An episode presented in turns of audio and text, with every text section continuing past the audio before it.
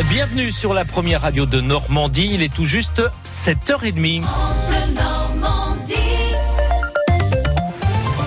Votre journal avec Nolwenn Lejeune. C'était une rumeur insistante, elle se confirme. Donald Trump viendra en Normandie le 6 juin prochain, comme tous ses prédécesseurs avant lui. Il va venir se recueillir sur les plages du débarquement pour le 75e anniversaire du débarquement.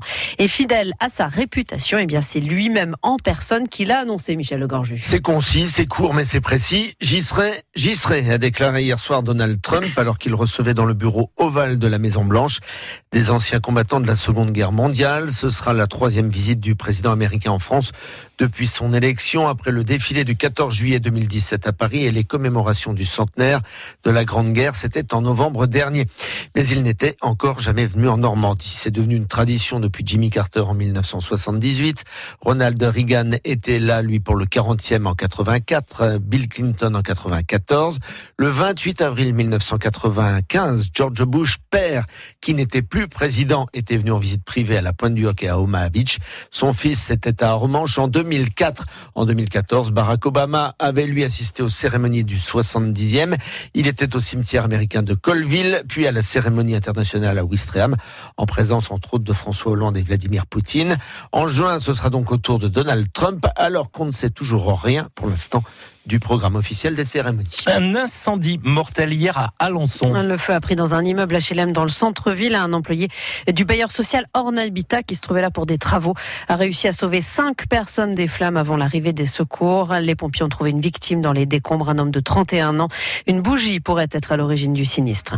Le centre-ville de Caen, de nouveau interdit aux manifestations des Gilets jaunes ce samedi, ainsi que le secteur du rond-point bleu à If. Interdiction décidée par arrêté par le préfet du Calvados. Garde à vue levée pour Pierre Palmade. L'humoriste de 51 ans était accusé de viol par un jeune de 19 ans avec qui il a passé la soirée de mercredi dans une boîte parisienne.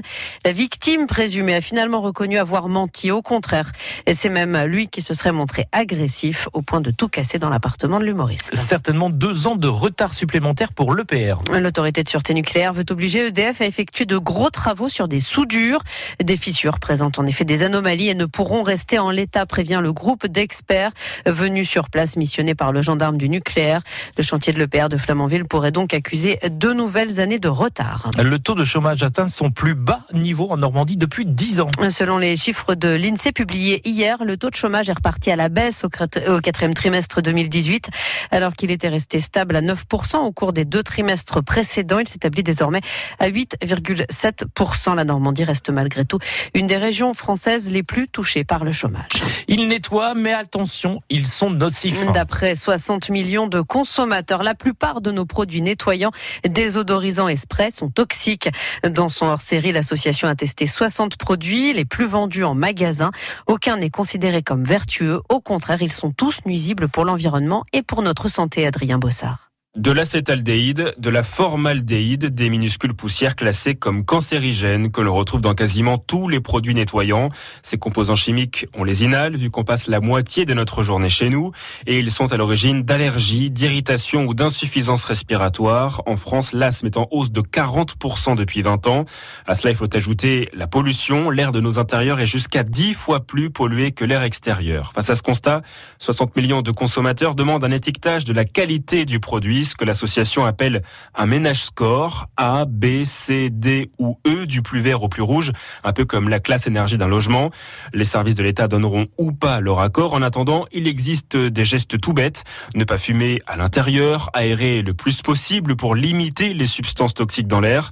Enfin, faire soi-même son produit nettoyant avec du bicarbonate de soude, du vinaigre, de la pierre d'argile. C'est de plus en plus répandu. Et retrouvez notre article sur les produits ménagers sur France Bleu c'est une première Nolwenn dans la région, un festival de l'excellence normande. Le Féno démarre aujourd'hui au parc des expositions de Caen. 250 exposants vont proposer des animations, des espaces de dégustation, des expositions. Le but, c'est de mettre en valeur les talents et de rendre les Normands fiers de leur région.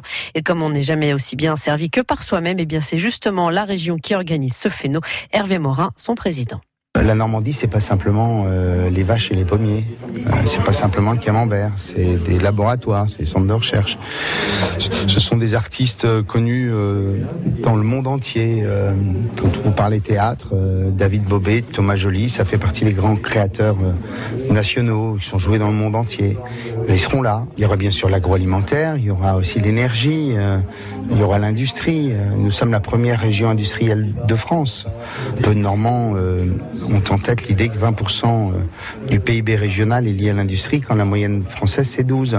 Puis ça sera aussi un lieu où on pourra faire la fête, où on pourra euh, écouter de la musique, on pourra bien sûr se restaurer, qu'on puisse passer un bon moment, qui en plus permettrait éventuellement à la jeunesse de voir qu'il y a des tas de métiers qui existent dans lesquels ils n'ont pas forcément en tête qu'ils sont, ils sont normands. Hervé Morin au micro France Bleu de Marianne Yotti, c'est pour parler de tout ce qui va se passer ce week-end au Parc Expo. Euh, Thierry Deslandes, le coordinateur du Féno, il est notre invité France Bleu à 8h15. Notez que les autres préfectures organiseront ce Féno à tour de rôle les années suivantes. La prochaine fois, ce sera à Rouen. En football, c'est le début ce soir de la 32e journée de Ligue 1. Avec deux matchs au programme. Alors si le premier à 20h45 entre Nantes et Lyon ne concerne pas les Canets, ils suivront en revanche attentivement le second entre Dijon et Amiens à 19h en cas de victoire. Les Dijonais pourraient en effet prendre 4 points d'avance sur le stade Malherbe de Caen et les éloigner de la place de barragiste Malherbe qui joue samedi ici au stade d'Ornano la réception d'Angers en basket, 26e journée de Pro. Le camp basket Calvados se déplace à Saint-Chamond. Ça se passe à 20h ce soir. Et puis les pronostics pour le Quintet qui se dispute ce soir en nocturne à Vincennes. Hervé Fortin vous propose de miser sur le 15, le 8, le 10, le 11, le 5, le 12 et le 6.